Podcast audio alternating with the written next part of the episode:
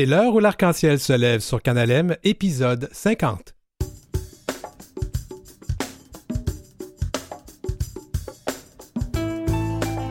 Au sommaire aujourd'hui, ben, alors qu'au Québec, des universitaires s'interrogent sur le défi de faire du français une langue plus inclusive au quotidien, en France, le Sénat adopte une loi qui interdit l'écriture inclusive. Ça sera la chronique Transatlantique Queer, mais on va aussi recevoir une personne qui fait linguistique ou une personne qui fait de la linguistique qui va nous parler de tout ça aussi ici à, Québec, au Québec. Le dating à l'ère des applications mobiles, l'impact des grinders et scruffs de ce monde sur nos communautés. Et puis comment se vit la diversité sexuelle et de genre dans le monde à la chronique en toute fluidité. L'heure où l'arc-en-ciel se lève en ce 13 novembre 2023, nous vivons très bien notre diversité. Merci beaucoup.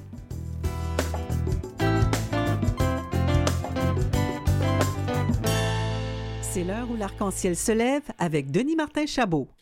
Eh bien voilà, oui, c'est notre cinquantième émission. Hein. Le temps passe vite, puis on est très content de continuer à faire ce que nous faisons parce que c'est important, pas seulement pour les communautés de LGBTQIA+, mais pour le monde en général.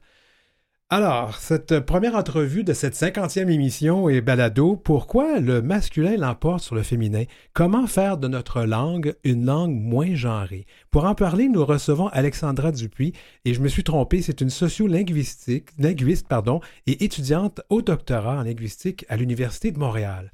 Son mémoire portait sur l'usage de l'écriture inclusive sur Twitter et outre l'écriture inclusive, elle s'intéresse de manière plus générale euh, au sexisme dans la langue ainsi qu'aux violences basées sur le genre. Wow, Alexandra Dupuis, bienvenue à l'émission. Merci, Denis. Et euh, on utilise, on demande toujours à nos, invités, quand euh, elles arrivent ici pour la première fois, quel pronom et quels accords on utilise? Mon pronom, c'est elle et mes accords sont féminins. D'accord. Ben, D'abord, allons-y avec la question que je posais en début, en, en, présentation. En français, on a cette espèce de règle qui dit que le masculin l'emporte sur le féminin. Pourquoi? En fait, euh, l'historienne Eliane Viennot, elle raconte que au cours du 17e siècle, il y a plusieurs hommes qui se sont prononcés sur la langue. C'était à la même période où l'Académie française a été fondée. Euh, donc, il y a plusieurs hommes qui étaient vraiment contre euh, l'existence de mots féminins euh, et même euh, de l'accord de proximité. Donc, euh, un des exemples que je peux donner pour l'accord de proximité, c'est les étudiants et les étudiantes sont intelligentes. Mhm. C'est une formulation qu'on trouvait assez fréquemment avant le 17e siècle et par plusieurs interventions d'intellectuels des hommes, on a en fait supprimé ces usages dans la norme. Donc, c'est une décision tout à fait sexiste qui a été prise à un certain moment et qui a persisté jusqu'à maintenant. Exactement. Et qu'est-ce que ça dit, ça, de notre société? Euh, ça dit en fait que la langue, elle n'est pas neutre. Euh, ça nous dit qu'il y a plusieurs personnes qui peuvent prendre des décisions sur la langue qui sont motivées par certains euh, agendas politiques, par exemple. et surtout, ça nous dit que c'est aussi très légitime pour des personnes de demander à être nommées dans leur langue, puisqu'on a quand même légitimé euh, le fait d'exclure des personnes dans la langue aussi. Bien, tout à fait. Donc, le masculin ne l'a pas toujours emporté sur le féminin, si je comprends bien. Non. Et depuis quand tout ça, ça a changé? Là? Euh, depuis le 17e siècle, comme euh, Eliane Viennot le raconte, oui. Et ça fait en sorte que les femmes ont été invisibilisées par la langue. Oui, elles ont été invisibilisées dans la langue, autant en termes d'accords qu'en termes d'items lexicaux. On a l'histoire, par exemple, du mot autrice, euh, qui a été documentée par la linguiste Aurore Evin, euh, où en fait, on a vu qu'il y a des hommes qui n'étaient pas d'accord avec le fait de voir des autrices euh, dans leur milieu, donc qui ont décidé que ce n'était pas un mot qui était adéquat. Donc, on a imposé auteur. Mm-hmm. puis, en même temps, ce que ça a fait, c'est que ça a eu un, un impact sur la présence des femmes dans le milieu de la littérature. Parce qu'ici, au Québec, il y a des gens qui préféraient qu'on dise auteur Hein? Mais il me semble que ça, on n'entend pas le féminin là-dedans. Euh, on l'entend pas. Euh, on parle souvent de féminisation ostentatoire, c'est-à-dire de la féminisation où on l'entend par le son et pas juste euh, la féminisation qui est observable à la lecture. par contre, moi, en tant que sociolinguiste, auteur ou autrice, je n'ai pas vraiment j'ai pas de préférence. Euh, pour moi, je pense que c'est important de respecter la manière dont les gens veulent être nommés. Alors, si une femme me dit je veux être nommée comme étant une auteure mhm. ou comme une autrice, je vais respecter ce choix.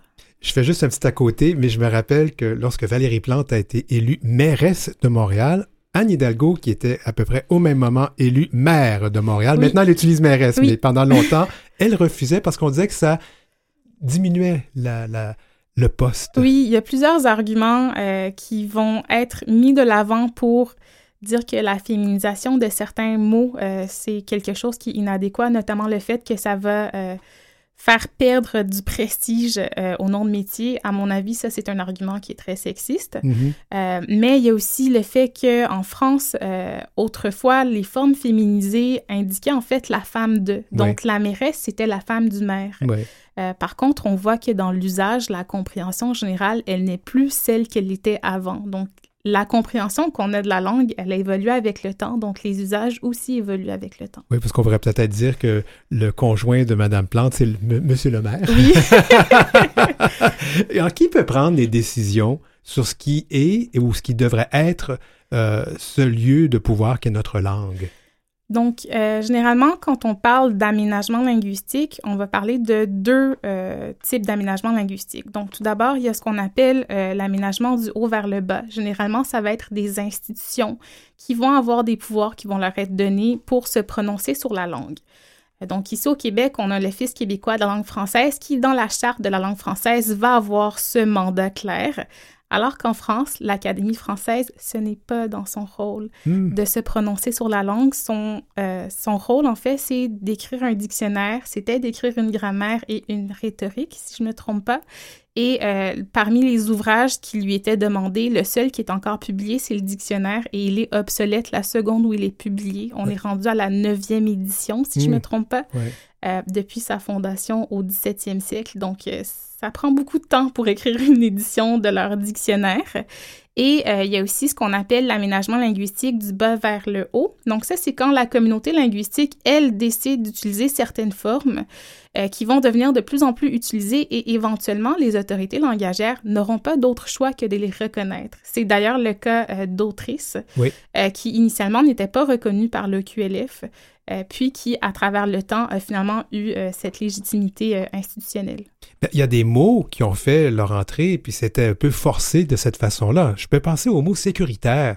Moi, dans mon jeune temps, c'était pas un mot français, et je l'entends en France maintenant. Oui, euh, je pourrais pas me, prononcer sur le mot sécuritaire, mais je trouve ça vraiment intéressant parce que moi, j'ai grandi avec ce mot qui était utilisé euh, assez fréquemment dans des contextes aussi super formels. Alors, c'est quand même un très bel indicateur. En fait, c'est très intéressant à voir que euh, dans, ta situation, c'était quelque chose qui était un peu euh, mal perçu, mhm. euh, alors que dans la mienne, c'est devenu tout à fait normal. Donc, les mots peuvent être intégrés dans la norme à travers le temps, puis éventuellement, on s'en rend même plus compte que c'était un mot qui était mal vu initialement. En fait, là, je, je, prêche un peu pour ma paroisse, mais je pense que le Québec a beaucoup créé des néologismes qui sont devenus usage courant, poudrerie, entre autres choses, qui, qui est un mot absolument génial. Oui, le, Fils québécois de la langue française fait preuve de beaucoup d'ingéniosité, notamment euh, les mots valises, courriel, rançongiciel, euh, tout plein de mots qui vont être proposés pour éviter d'avoir recours à des anglicismes intégraux. Bon, revenons. Personnes de nos communautés, ces personnes-là euh, se réapproprient la langue pour exister. On peut parler notamment des personnes non binaires avec les néopronoms neutres comme IL. Comment perçois-tu ce besoin d'exister en se nommant comme on le souhaite? Je crois que c'est tout à fait légitime dans le sens où si les hommes et les femmes ont des mots pour se nommer dans la langue, pourquoi ça serait différent euh, avec des personnes non binaires? C'est sûr que euh, c'est un changement dans la langue. Il y a des personnes qui vont résister, mais euh, l'objectif derrière ces ajouts à la langue, derrière ces changements linguistiques, c'est d'inclure plus de personnes dans notre langue. Et pour moi, il n'y a rien de plus beau que d'inclure le plus de personnes euh, dans notre communauté linguistique. C'est très triste de voir qu'il y a des personnes qui, à l'heure actuelle, sont même pas capables de se nommer dans leur langue maternelle. Quand même important. Alors pourquoi toi, tu t'intéresses à ce sujet, là, toi qui es étudiante en linguistique? Euh, pour moi, la discrimination linguistique, c'est quelque chose qui m'a toujours fascinée. Euh, je me suis intéressée tant euh, à la discrimination basée sur le genre, mais également aux appellations racistes. Et ça allait de soi d'utiliser mes outils de linguiste pour contribuer un peu à ma manière à euh, documenter ça, à lui donner aussi de la légitimité, parce que très souvent, c'est un sujet qui fait débat, qui est très polarisant, et pourtant, ça ne devrait pas l'être, euh, parce que lorsqu'il a été le cas de la situation de la féminisation des noms de métiers au Québec, il n'y a pas eu de scandale. Ça a pris un an après la recommandation du Conseil du statut de la femme pour que l'Office québécois de la langue française décide, de, décide de recommander la féminisation. Et là, en ce moment, avec les personnes non binaires, on se retrouve dans une situation où on refuse catégoriquement de les inclure. Ouais.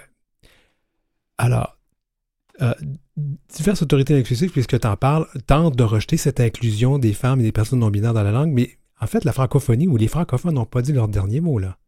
Non, il y a beaucoup de publications qui sont faites euh, sur le sujet de la langue inclusive. Il y a beaucoup de guides qui sont créés pour donner des outils à la population, à la communauté linguistique pour pouvoir utiliser ces diverses formes. Alors non, je pense que le dernier mot n'a pas encore été dit.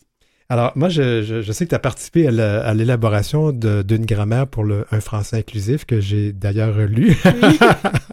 Alors, pourquoi un ouvrage comme ça et pourquoi c'est important de le faire? Pour moi, c'était important de collaborer à la deuxième édition avec mes collègues Michael et Suzanne parce que je trouve que la perspective linguistique est très peu souvent abordée. On a souvent l'impression que c'est une situation qui est aberrante, alors que c'est pas du tout le cas. Il y a tout plein d'autres exemples dans la langue française où on a eu des changements. C'est tout à fait normal que la communauté linguistique décide de s'approprier sa propre langue et de décider de l'aménager à sa manière. Je voulais apporter un peu plus euh, le raisonnement linguistique derrière euh, ce phénomène et euh, j'espère que ça a pu servir. Ben, moi, je m'en sers pour mon travail au quotidien parce que je dois utiliser le français normé ou normatif, mm-hmm. mais d'essayer de trouver une façon d'utiliser ce français d'une façon inclusive, euh, non agressive ou non oppressante, c'est un défi. Mais grâce à euh, cet instrument-là, on y arrive un peu mieux, en tout cas, je le recommande. Euh, il reste pas beaucoup de temps, mais juste pour rapidement, peux-tu nous préciser ce que sont les stratégies inclusives, non sexistes et épicènes? Comment on peut utiliser ça? Mais qu'est-ce que c'est qu'on peut faire quand on veut avoir une langue? Rapidement, qu'est-ce qu'on peut faire? Il y a plusieurs stratégies qui sont incluses dans l'appellation écriture inclusive ou langue inclusive. Il y a la féminisation, donc pour euh, généralement nommer des femmes, donc plutôt que directeur, dire directrice. Il y a l'écriture épicène, euh, donc euh, la direction ou les directeurs ou les directrices. Et il y a des néologismes, donc ça pourrait être Adelph, ça pourrait être étudiante, Yale, mm-hmm. etc. Ben, écoute, c'était vraiment intéressant, Alexandra Dupuis. Merci beaucoup d'avoir participé à, l'émission. Alexandra euh, Dupuis, donc sociolinguiste et étudiante au doctorat en linguistique à l'Université de Montréal. Merci beaucoup. En bref. Le prix Médicis a été remis à Kevin Lambert pour son roman Que notre joie demeure. Pour ce livre, l'auteur queer de 31 ans avait remporté déjà en fin octobre le prix Décembre, une autre distinction convoitée en France critique grinçante de la bonne conscience des personnes dominantes, que notre joie demeure a d'abord été publié au Québec en septembre 2022. Il a suscité l'enthousiasme de la critique au Québec, puis en France, où le livre a été publié en août dernier aux éditions du Nouvel Attila. En juillet, Kevin Lambert avait vivement répondu à la critique littéraire du premier ministre François Legault, qui avait encensé que notre joie demeure sur le web. L'auteur avait accusé le chef caquiste d'être à la tête d'un gouvernement qui alimente la crise du logement dépeinte dans son roman. Kevin Lambert est le troisième Québécois à être couronné du Médicis après Marie-Claire Blais en 1966 pour Une saison dans la vie d'Emmanuel publié chez Grasset en France et Dany Laferrière en 2009 pour L'énigme du retour également chez Grasset. Kevin Lambert a été écarté en octobre de la course au prestigieux prix Goncourt. Source Fugue. Vous écoutez L'heure où l'arc-en-ciel se lève avec Denis Martin Chabot. Transatlant Queer. Des nouvelles d'outre-mer avec Christophe Gérard. Allô, Christophe Gérard à Paris, comment ça va? Ça va bien, merci. Et toi? Oui, ça va très bien. Alors, je sais qu'il est tard à Paris, mais c'est pas grave, on aime bien t'avoir en direct avec nous. Alors, euh, on vient de parler là dans le segment précédent, je sais que tu l'as écouté puisque tu étais sur le, Zoom. Euh, on a écouté donc euh, une entrevue avec Alexandra Dupuis, qui est sociolinguiste et qui parlait justement de, la langue inclusive. Et c'est un sujet que tu abordes à la chronique aujourd'hui parce que le Sénat français adopte une loi, un projet de loi visant à interdire l'écriture inclusive. Euh, est-ce que le Parlement français peut faire quelque chose pour, euh, pour protéger justement cette langue inclusive? Eh oui, en fait, ils peuvent intervenir dans tout ce qui est ce qu'on appelle les documents, puisque euh, le, champ légal du Parlement, de manière générale, c'est donc de, bannir l'écriture inclusif dans tout ce qui est texte pour lequel le législateur demande un texte, un document en français.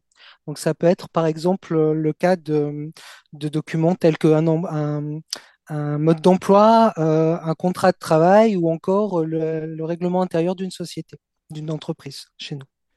Donc oui, ils ont un rôle à jouer. Donc en effet, donc le 30 octobre dernier, euh, ils ont euh, adopté une proposition de loi qui vise à interdire l'écriture linguistique dans, les, dans, de nombreux documents.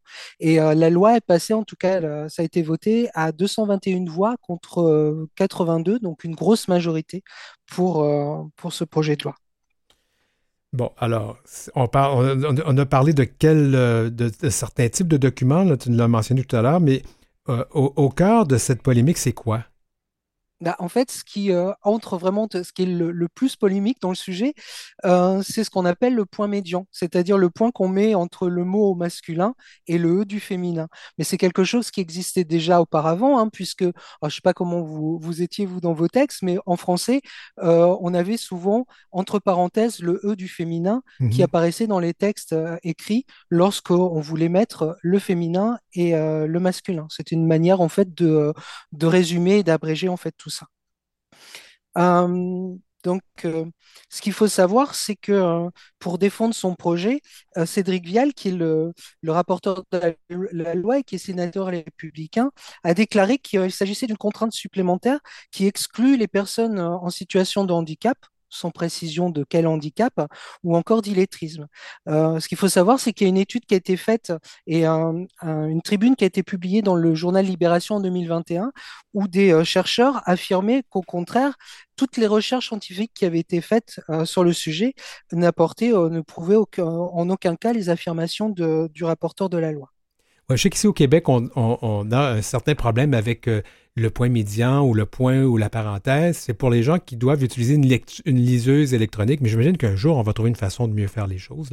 Mais voilà. Alors, pourtant, euh, l'écriture inclusive, là, ça va plus loin justement que ce point médian. Là. Oui, je vais aller un peu dans le sens de ton invité précédente, puisque en fait, ça privilégie les mots euh, qui euh, n'ont pas de, genre. Par exemple, on va dire les spécialistes plutôt que les experts ou encore euh, ce qu'on appelle des expressions englobantes, par exemple la population française au lieu de les françaises et les français, donc de façon à, faire quelque chose un peu plus englobant. Il ne faut pas perdre de vue en fait que l'écriture inclusive, c'est une pratique qui a été mise en place et qui vise à promouvoir l'égalité euh, de représentation entre les femmes et les hommes dans la grammaire française, c'est ce que disait un peu ton invité précédent. Donc elle est défendue par de nombreuses personnes depuis de nombreuses années par des personnes du courant féministe pour combattre les, stéréotypes sexistes. Par contre, il y a d'autres personnes qui estiment qu'il s'agit là d'une attaque à la langue française. Mais dans tout ça, est-ce que la langue française, c'est vraiment quelque chose de statique qui bouge pas, là? Ben, loin de là, on le sait tous, hein. le français est en constante évolution. On, on s'en rend compte, il suffit de regarder, en fait, chaque année dans les dictionnaires, il y a des nouveaux mots qui vont apparaître. Euh, la féminisation de certains métiers dont, vous parliez euh, précédemment, c'est le cas également.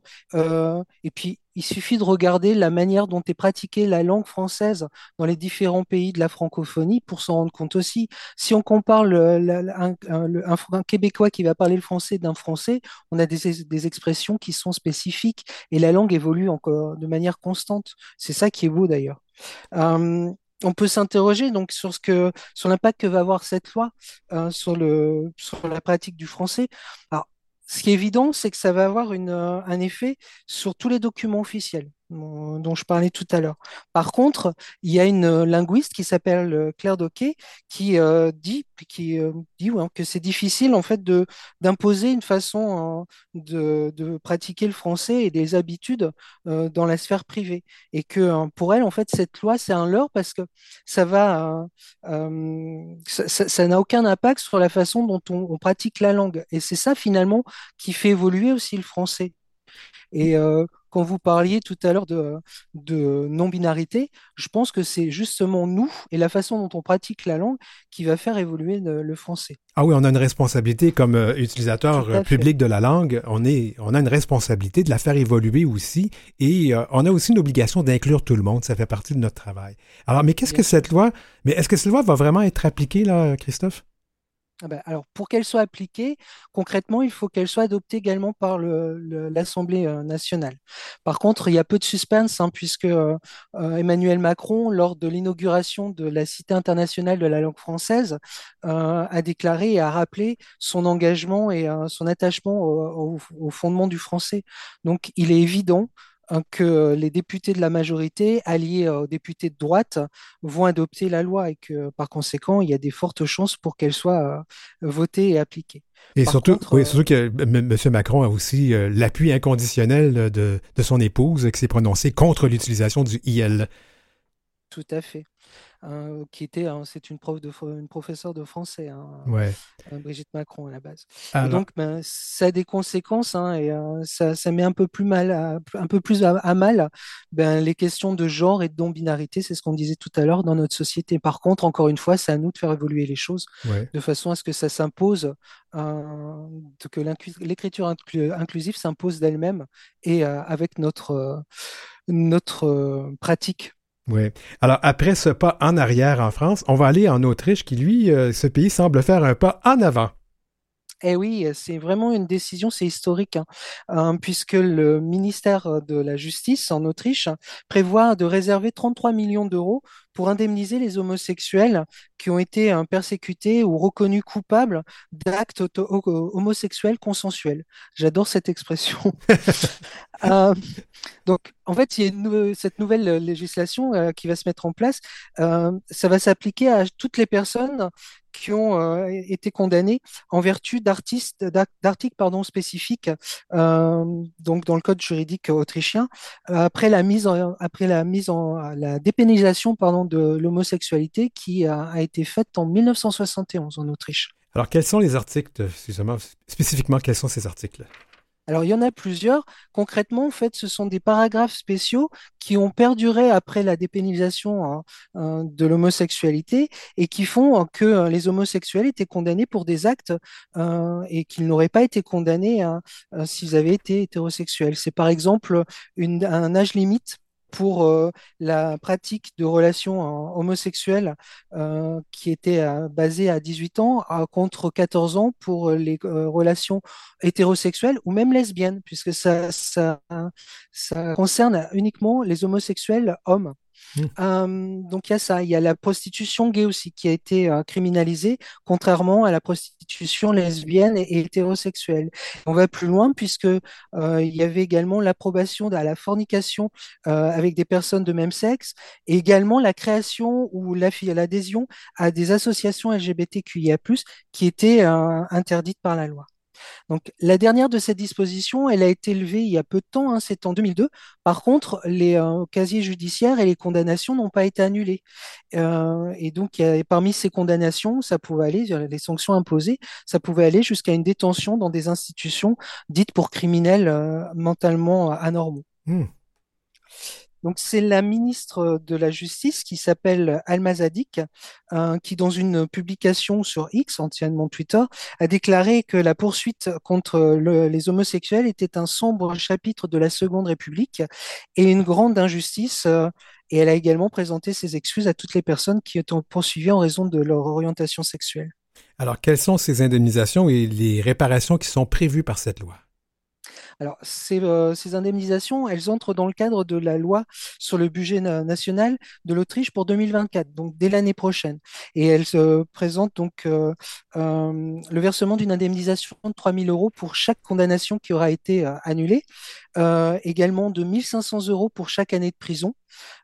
Et ça peut aller également sur euh, 500 euros pour chaque enquête ouverte en vertu de- des paragraphes spéciaux dont je parlais tout à l'heure.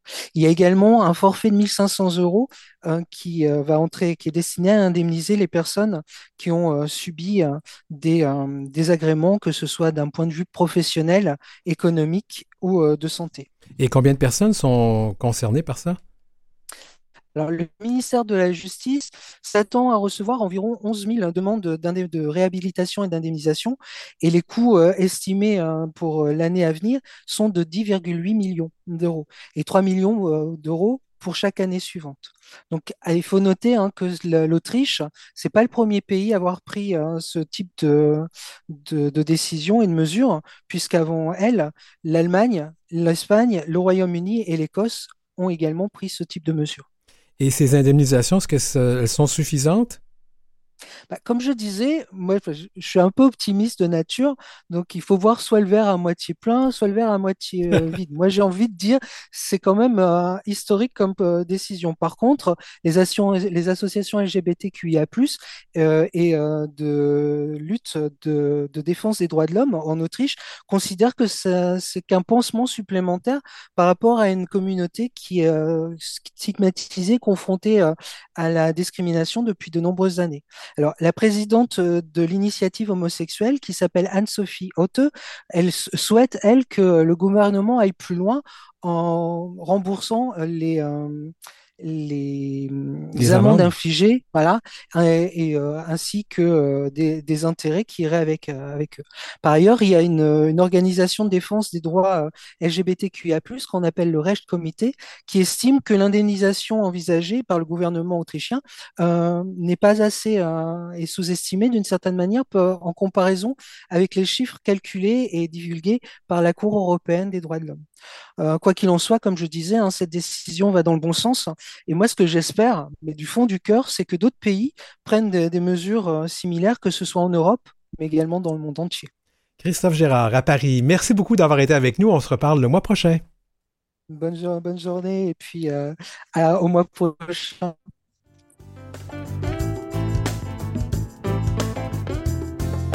Pour joindre l'équipe, écrivez-nous à heurciel@gmail.com. C'est heurciel en un seul mot et en minuscule gmail.com. Suivez Denis Martin Chabot sur Facebook ou Instagram à DM auteur. En deuxième partie, donc après cette petite pause, l'impact des applications de rencontres, les Grindr, Scruff, Squirt, Gay 411 de ce monde sur nos communautés queer. Et puis la diversité sexuelle et de genre dans le monde, c'est quoi le portrait? On en parle à la, chronique en toute fluidité. Un site de rencontre du nom de Squirt. Squirt. Ben oui, Squirt.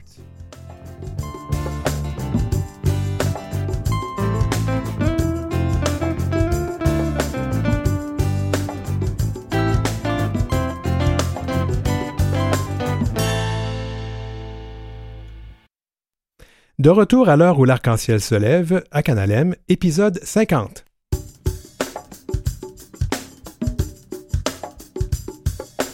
Ben oui, l'épisode 50, déjà, hein, ça, va, ça passe vite. L'impact des applications de rencontres, hein, on parle des Grinders, Scruff, Gay 411 de ce monde sur nos communautés. On parle aussi de ce portrait de la diversité sexuelle et de genre dans le monde, puis je vous dirais que le portrait n'est pas très très reluisant. À l'heure où l'arc-en-ciel se lève, ben nous on reluit pour tout le monde et pour toujours.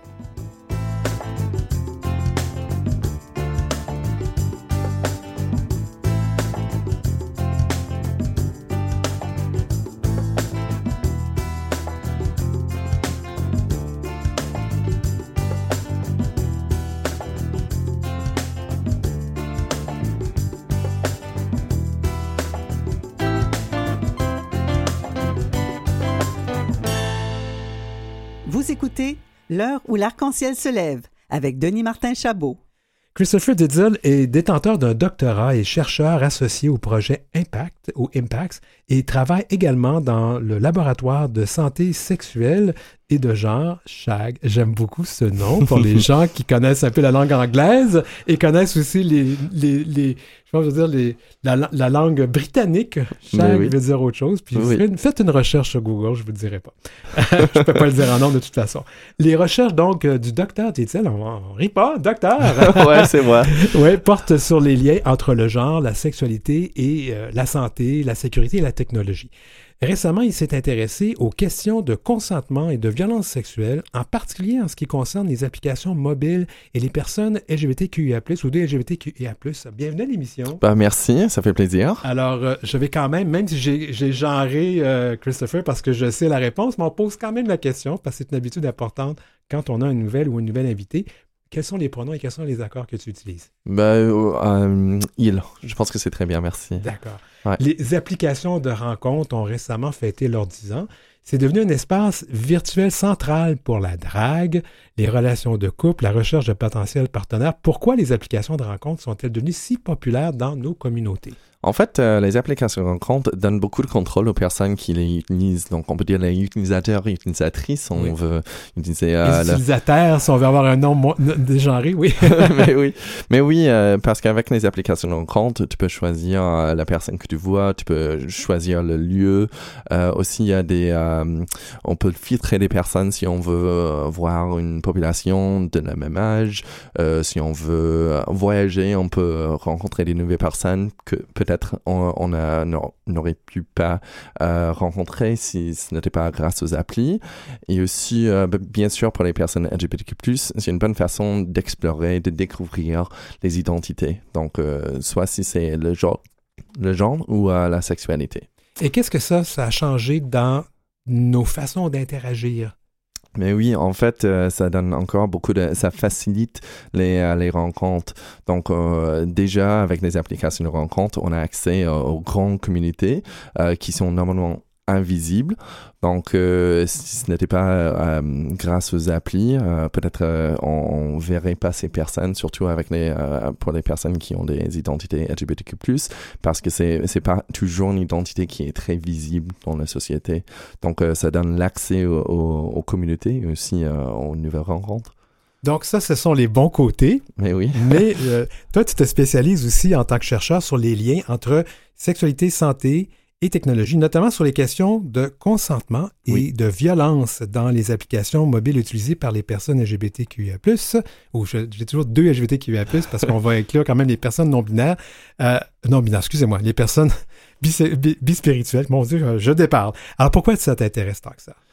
Franchement, euh, moi, j'utilise les applications de rencontre euh, et euh, avec ma recherche, je voulais mieux comprendre les expériences de tous les jours. Donc, euh, en fait, l'inspiration pour ma recherche, c'était grâce à, une conversation que j'ai eue avec quelques amis. On parlait des, rencontres et tout, et il y avait euh, une personne qui a parlé de ses, expériences. C'était une, une fille. Elle a parlé de ses expériences en recevant les, euh, les dick pics. Et moi, j'étais comme, ah, bah, comme, tant qu'homme gay, qu'est-ce que ça change avec l'expérience? Est-ce que c'est consenti? Est-ce que c'est violent? Je voulais savoir si euh, ça, ça a changé l'expérience euh, à cause de, de mon identité. Donc, en fait, c'est grâce à, à cette conversation banale Ouais. que j'ai commencé à penser profondément sur euh, ce, ce phénomène. Ce, ce phénomène. Oui. Ben, justement, moi, en tant que personne publique, Hmm. euh, qui est aussi ouvertement queer, il y a des gens qui se permettent de m'envoyer par les réseaux sociaux ce qu'on appelle des fameuses dick pics. Alors, Mhm. pour ceux qui ne comprennent pas l'anglais, c'est des photos de pénis non sollicités. C'est Oui. pas très agréable à recevoir. Alors, comment on évalue la différence entre ce fameux dick pic et la photo, le nude, la photo à caractère sexuel faisant partie intégrante d'une sexualité euh, saine et consentie? Ben, en fait, il y, a, il y a trois grandes différences. Premièrement, c'est sûr que ben, si on parle d'une dick pic, euh, c'est une photo d'un pénis.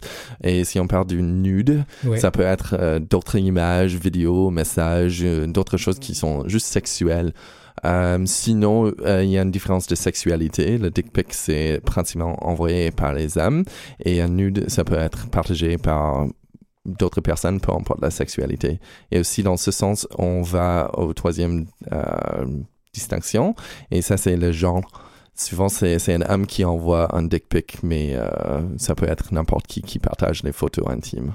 Alors, s'il n'y a pas de consentement, c'est vraiment, c'est une agression. Mais oui, exactement. Donc voilà, ça c'est une grande différence entre les deux, c'est, c'est le consentement. Parce que le dick pic c'est non sollicité, mais les autres, ça peut être partagé dans, un sens, dans une façon consentie. Alors, Ouais. les, app- les applications en ligne, là, ça peut aussi ouvrir la porte à ce qu'on appelle la, la- la prolifération de la, de la violence, l'intimidation, la, fétichisation, voire racisme sexuel. Ouais. Est-ce que on constate qu'il y, y a eu une augmentation de la banal- banalisation de cette violence avec les applications? C'est une très bonne question et en fait, c'est ce que je, fais avec ma recherche actuelle. Euh, Je vais lancer une étude pour voir à quel point ça, ça touche la vie quotidienne des personnes LGBTQ+, autour euh, le Canada. Donc, j'aimerais savoir à quel point c'est vraiment une augmentation de violence et ou si c'est quelque chose qui est juste euh, normal, on veut dire, dans nos jours. Ce n'est pas dire que c'est normal dans le sens que c'est bon de partager euh, de, de ce type de photos ou de faire la violence contre notre personne.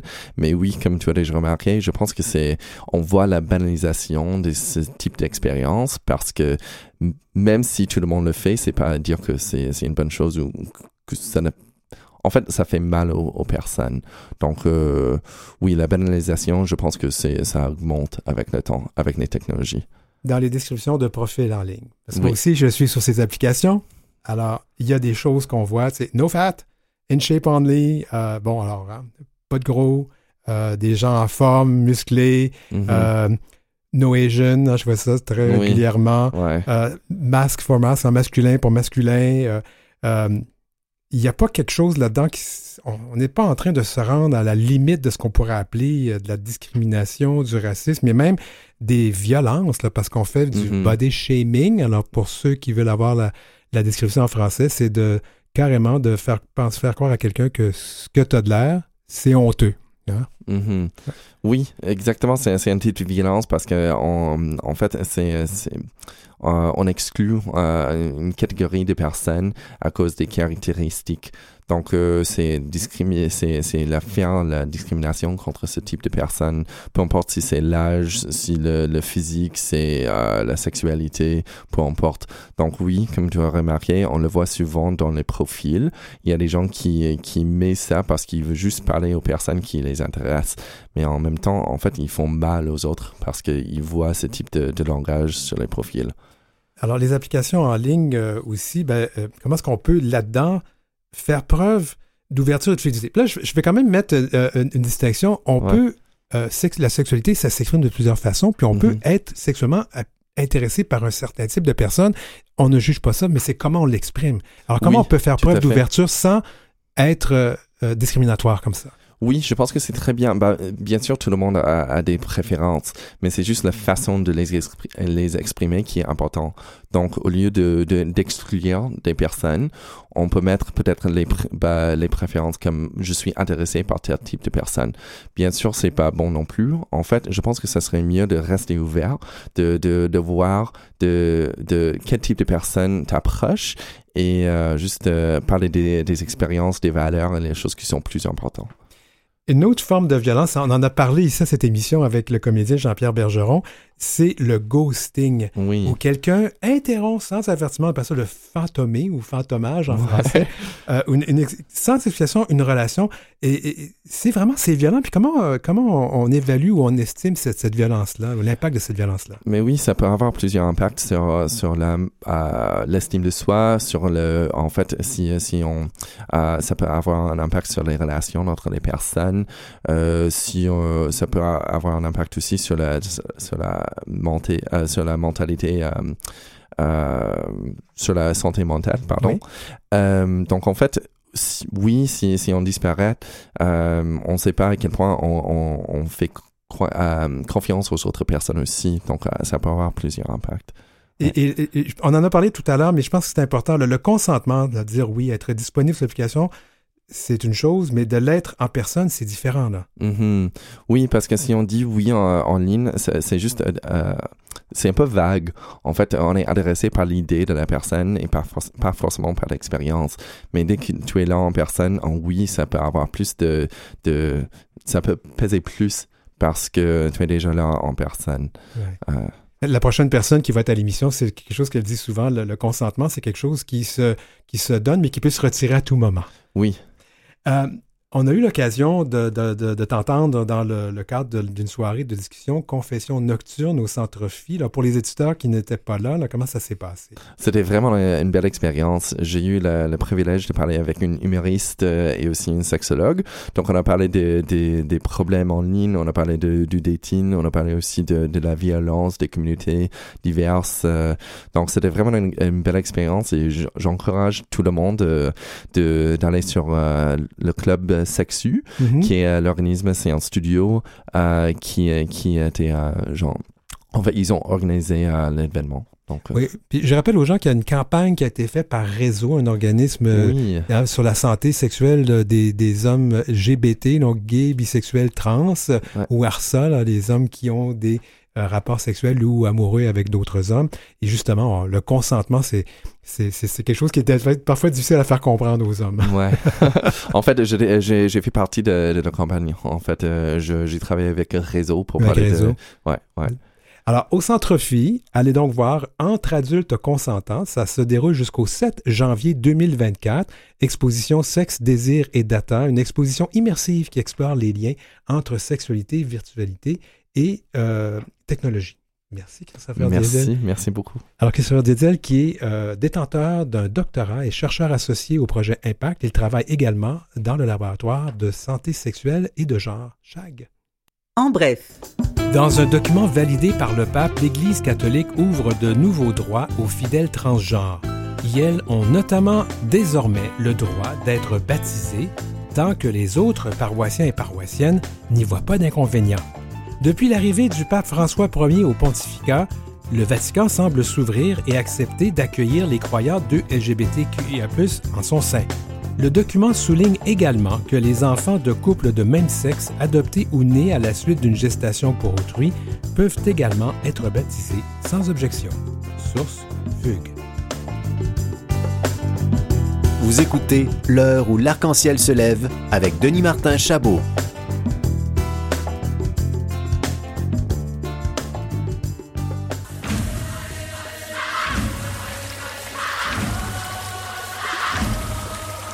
En toute fluidité. Avec Marie-Claude Joannis. Allô, Marie-Claude Joannis. Allô, Denis Martin. Alors qu'on rejoint toujours dans le bas du fleuve, Kamouraska. Oui, Rimouski. Aujourd'hui. Oui, OK, d'accord. Là, tu te promènes beaucoup, c'est incroyable. Il faut toujours que je te le demande avant pour savoir où est-ce que tu es rendu. Marie-Claude Joannis, qui est notre travailleuse, euh, travailleuse sociale qu'on adore. Notre travailleuse sociale. Oui, c'est ça. Euh, je suis oui, oui. je suis vraiment mêlé aujourd'hui. Ça n'a pas changé.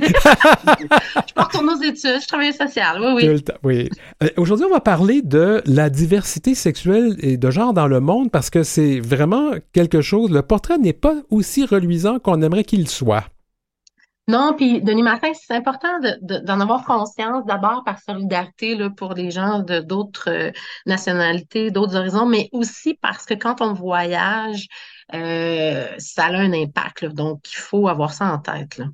Oui, et puis aussi, des fois, quand les gens me disent est-ce qu'on, pourquoi on a encore la fierté, ben, je me dis il y a des pays mm. dans le monde qui ne peuvent pas l'avoir. On est aussi bien de l'avoir ici encore euh, et d'être, d'être une espèce de phare pour ces communautés-là. Tout à fait, tout à fait, oui. Alors, allons-y. parlons un peu de, c'est quoi le portrait. Là? Euh, il y a des pays dans le monde où carrément, juste d'être homosexuel, ça passe pas.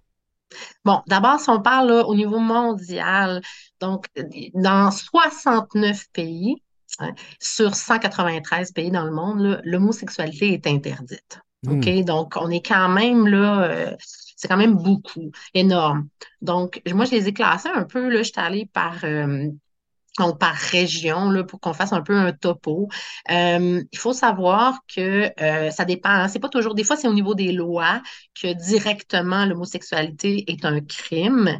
Euh, il y a aussi des fois où c'est pas nécessairement dans la loi, mais par contre, c'est des actes qui sont jugés immoraux, puis il peut y avoir des un peu des, des, sanctions arbitraires qui peuvent être données par les juges. Mais il y a aussi plusieurs pays où il n'y a pas de loi qui interdit, mais que socialement, c'est vraiment très, très, très difficile, voire carrément impensable de vivre sa diversité sexuelle ou son identité de genre euh, qui ne serait pas dans les normes hétéronormatives.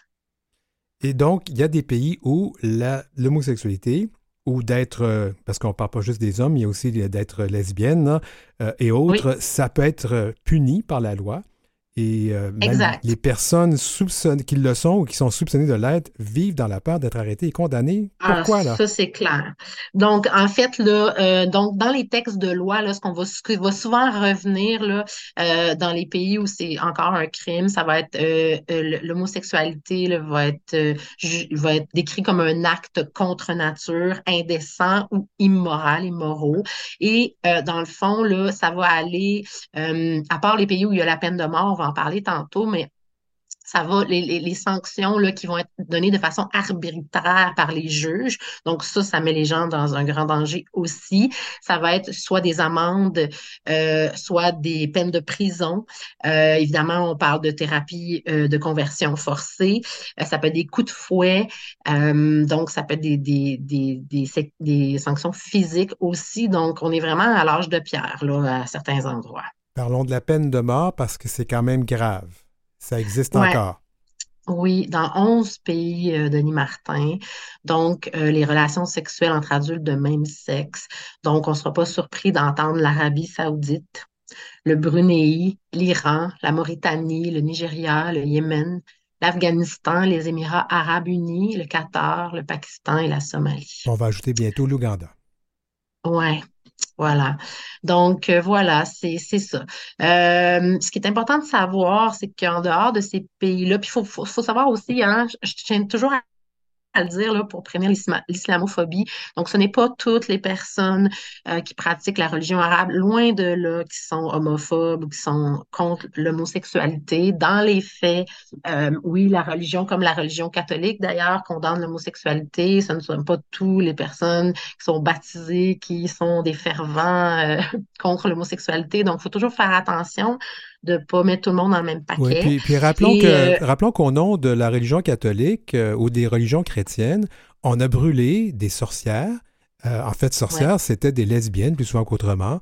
Et mm-hmm. on a exécuté des, des, personnes homosexuelles, des personnes gays, euh, au nom de cette même religion. Il faut quand même oui, pas puis l'Église catholique est encore contre l'homosexualité et contre euh, aussi euh, l'avortement. Oui, puis elle, continue de financer beaucoup de ces mouvements dans le monde et dans, ces, dans certains pays qui sont très anti-queer. Alors, je pense que quand on parle de religion, il n'y a pas juste l'islam qui, qui mérite de se faire taper sur les doigts de temps en temps. Exact. Donc, si on parle des pays plus occidentaux, donc l'Europe, l'Amérique du Nord et l'Amérique latine, donc euh, la dans presque tous les pays, les lois interdisant l'homosexualité ont été abolies. Il reste seulement en Amérique latine neuf, euh, neuf États insulaires là, des Caraïbes sur 33 euh, là, en, euh, pays en Amérique latine qui ont encore euh, des lois là, contre l'homosexualité. On compte par exemple les pays que, que, les Québécois visitent plus souvent, les Canadiens, la République dominicaine et la Jamaïque, entre autres. La Jamaïque, c'est épouvantable. Il y, a, il y, a, même des gens qui se font... C'est pas tant la police, hein, que c'est souvent des mouvements sociaux, c'est des, mm-hmm. des, gens qui vont mm-hmm. harceler des personnes homosexuelles euh, et qui, j'ai même rencontré récemment des réfugiés de la Jamaïque. donc oui, c'est assez, c'est assez terrible. Donc ça, on en a parlé tantôt. Donc il y a toujours qu'est-ce que l'État met en branle, mais il y a aussi toute la pression sociale, ce mm-hmm. qu'on a vécu puis ce qu'on vit encore au Québec. Donc hein, tout les, ce que les gens peuvent faire. Donc on parle d'agression physique, on parle d'agression sexuelle, on parle d'insultes dans la rue, on parle d'ostratisation, on parle de, d'être sorti de la famille, ok, toutes ces choses-là. Donc ça, c'est l'aspect social qui existe. Euh, donc, les États-Unis, je vais y revenir tantôt parce que c'est un cas un petit peu à part. C'est un cas. Euh, oui, c'est ça. Mais on va y aller avec l'Afrique. Donc, l'Afrique, euh, donc, il y, a certains pays qui n'ont jamais pénalisé l'homosexualité, comme la Côte d'Ivoire, par exemple. il y en a qui viennent juste d'abolir l'abolition de l'homosexualité, comme le Gabon, l'Angola. Donc, en Afrique, il y a 54 pays. Il y en a encore 32 qui interdisent l'homosexualité. Donc, c'est énorme pour euh, les Africains, les Africaines, euh, les, personnes non-binaires aussi qui viennent d'Afrique. C'est un enjeu majeur. C'est impossible. Moi, j'en, rencontre dans des événements internationaux, puis ça arrive des fois que les gens vont vers moi, tu sais, puis c'est impossible. Ils ont 30 ans, ils ont souvent jamais embrassé une personne ou parce que c'est la peur au ventre, euh, toujours. Donc, ça, c'est une réalité importante. En Asie, ben, le topo est assez semblable. Il y a 22 pays sur 42 qui interdisent mm. l'homosexualité aussi. Donc, l'Indonésie, le Bangladesh, le Pakistan, euh, Singapour, là-dedans, il y a des pays que des Québécois vont visiter. Donc, ça, ça faire attention euh, de, de, de, prendre en considération là, ces éléments-là, de se tenir informé, en tout cas, là, si on veut visiter ou se rendre dans ces pays-là. Et parlons de, notre cas, le cas de tout le monde, les États-Unis, parce que c'est vraiment un cas à part, ça. Ouais, mais tu sais, là, c'est ça. Aux États-Unis, dans le fond, là, depuis 1962, euh, les 50 États euh, qui criminalisaient les relations sexuelles en personnes de même sexe ont aboli cette loi-là. Euh, depuis 2015, les Américains ont le droit de se marier partout, puis, dans le fond, ont le droit d'adopter depuis 2016. Là, ce qu'on voit présentement, c'est une montée de la droite qui est importante et c'est beaucoup au niveau social. Et on a peur, évidemment, de perdre au niveau euh, des lois. Il y a un des neuf, neuf, juges de la Cour suprême, le monsieur Clarence Thomas, qui souhaite, lui, vraiment démanteler les droits fondamentaux des Américains, de la diversité sexuelle. Donc, ça, c'est une grande menace parce qu'il est très bien positionné.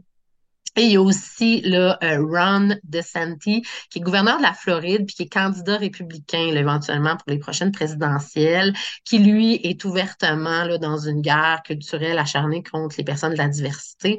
Donc, socialement, là, quand le gouvernement, là, le 29 août 2023, euh, quand le gouvernement canadien a dit euh, aux voyageurs de faire attention quand ils allaient aux États-Unis, c'est à cause de la montée sociale de la droite. Donc, mais au niveau des droits, pour l'instant, là, c'est quand même stable. c'est en danger, mais c'est stable. Oui, mais il y a quand même euh, il y a une montée de violence parce qu'il y a un discours radical là, qui est vraiment qui s'est décomplexé aux États-Unis, notamment avec euh, la gang de MAGA, de Make America Great Again de, Donald Trump, qui pourrait même remporter la prochaine présidentielle. Bon, on va, on va espérer que les choses se règlent. Ouais. Et voilà. Donc, ça, c'est toujours vraiment important de faire la distinction. Donc, si vous allez voir dans un pays quel est l'état de droit, dites, ah, ben non, ils sont pas contre l'homosexualité. Attention, informez-vous de savoir socialement comment, comment c'est perçu, socialement, comment les gens peuvent le vivre, parce que les deux sont vraiment euh, à considérer, là. Donc, c'est possible, évidemment, de voyager dans ces pays-là. Il y en a qui le font. Il faut faire attention. Ça dépend un peu de votre passeport. Il y a un site vraiment qui est bien, le site du gouvernement du Canada Canada, Voyager en sécurité, euh, qui est vraiment très bien, qui permet vraiment de voir euh, comment ça se passe. Il y a aussi l'Association internationale des personnes lesbiennes, gays, bisexuelles, trans et interlignes. J'ai pris beaucoup d'informations sur ce site-là, ça s'appelle ILGA. Euh, donc, ils sont quand même à jour sur comment ça se passe dans les pays. Donc, tu sais, il y a différents choix. Ça dépend si sur votre passeport, vous êtes seul, que vous n'avez pas d'enfant, que vous n'avez pas euh, de, de, conjoint aussi qui a la même adresse que vous, parce que des fois, ça, ça vous, ça vous trahira malgré vous, même si vous dites, ah, oh, mais nous, on y va, mais on ne le dira pas. Attendez, là, vos papiers, qu'est-ce qu'ils disent? Là? Parce que, tu sais, ça se peut que vous rentiez même pas dans le pays. Là, OK? Si, on, si, euh, si à la douane, si euh, on voit cette information-là, fait faites attention de vérifier ces informations-là. Après ça, c'est un choix personnel. Comme, comme moi, comme femme, si je vais dans un pays où les femmes sont voilées, ben, est-ce que moi, je vais porter le voile? C'est sûr que si j'y vais et je porte pas le voile, je vais me faire harceler, ça va être terrible. Fait tu sais, est-ce que je fais le choix d'y aller, ben, à ce moment-là, de porter le voile? Est-ce que quand on va dans un pays où l'homosexualité est proscrite, on va, pour cette période-là, qu'on va être là, faire attention euh, à comment on s'habille, à quels signes on envoie, peut-être? Euh, très important aussi de toujours faire attention à vos réseaux sociaux. Hein, si vous êtes dans un autre pays, vous faites attention, mais que vous mettez plein de photos, que vous publiez plein de choses, bien évidemment que les gens autour, hein, maintenant, ils ont accès à Internet. Donc ça, ça peut aussi vous mettre en danger, c'est à faire très attention. Euh, c'est ça. Donc, en gros, c'est vraiment de s'informer, de, de, de, regarder, puis, de, de, de garder en tête hein, que que nos droits, ben, ils peuvent être, euh, ils sont jamais acquis pour la vie, puis qu'il y a des luttes à mener encore pour d'autres personnes, tu l'as bien dit. Ici, on a la chance d'avoir certaines avancées, il y a encore beaucoup de travail à faire, mais euh, c'est ça. Donc, euh, il y a, encore des, immenses enjeux, des immenses inégalités là, sur notre planète. C'est terrible. Je pense à, un ami à moi, en fait, une amie à moi qui s'identifie comme personne trans, féminine, non-binaire, et lorsqu'elle voyage à l'étranger, doit parfois retourner à l'identité de mm. genre qu'on lui a signé à la naissance mm, pour mm, pouvoir passer. Ouais. C'est pas des choses qu'on veut recommander aux gens, mais parfois. Non. Ouais. Exact. Ben, c'est pour ça que c'est bien de s'informer puis d'y aller en connaissance de cause pour pas vivre cette violence-là une fois arrivé dans le pays, puis pour pas se retrouver dans des situations aussi où on va être en danger. C'est la même chose pour la crouse euh, dans un autre pays, etc. Assurez-vous là, de, si vous voulez vivre des expériences sexuelles ou autres dans d'autres pays, assurez-vous quand même là, de pas être en danger parce qu'il peut y avoir des pièges là, sur les réseaux. Fait le, le, mot d'ordre, c'est vraiment prenez des informations, soyez prêts, puis faites un choix éclairé, dans le fond, sur où est-ce que vous allez aller, puis de quelle façon. Bon, ben écoute, on va. Je pense que je vais t'appeler Marie-Claude. Euh, je, suis mêlé aujourd'hui. Oui, je pense que je vais t'appeler Marie-Claude pour euh, préparer mon prochain voyage avant de partir. ben, où tu iras sur les sites Internet, là, je pense que tu vas être encore mieux informé, mais euh, entre autres celui du gouvernement du Canada, mais ça sera avec plaisir que j'entendrai parler de tes voyages, Denis Martin. Bon, on voyagera ensemble peut-être. Merci beaucoup, Marie-Claude. Bye. Bye bye. Alors, c'était l'heure où l'arc-en-ciel se lève, épisode 50 en ce 13 novembre 2023. N'hésitez pas à communiquer avec nous, comme on vous l'a dit, euh, à heurciel.gmail.com. Merci à l'équipe Marie Massé et Godric Trobe à la recherche, Maurice Bolduc qui faisait la mise en onde aujourd'hui. Le thème musical que vous entendez, il a été composé par Julie Curley, euh, comme un zèbre dans le désert. C'est une chanson qui est très belle. Euh, je voudrais aussi souligner l'apport de Gerly Qui est chef du contenu numérique ici à, Fierté Littéraire. je suis mêlé aujourd'hui à Canalem. Jean-Sébastien Liberté, qui est chef de diffusion. Philippe Lapointe, notre directeur, notre directeur d'antenne. Et Marjorie Théodore, qui est notre présidente et directrice générale. Je m'appelle Denis Martel Chabot, puis je vais essayer de moins déparler à la prochaine émission.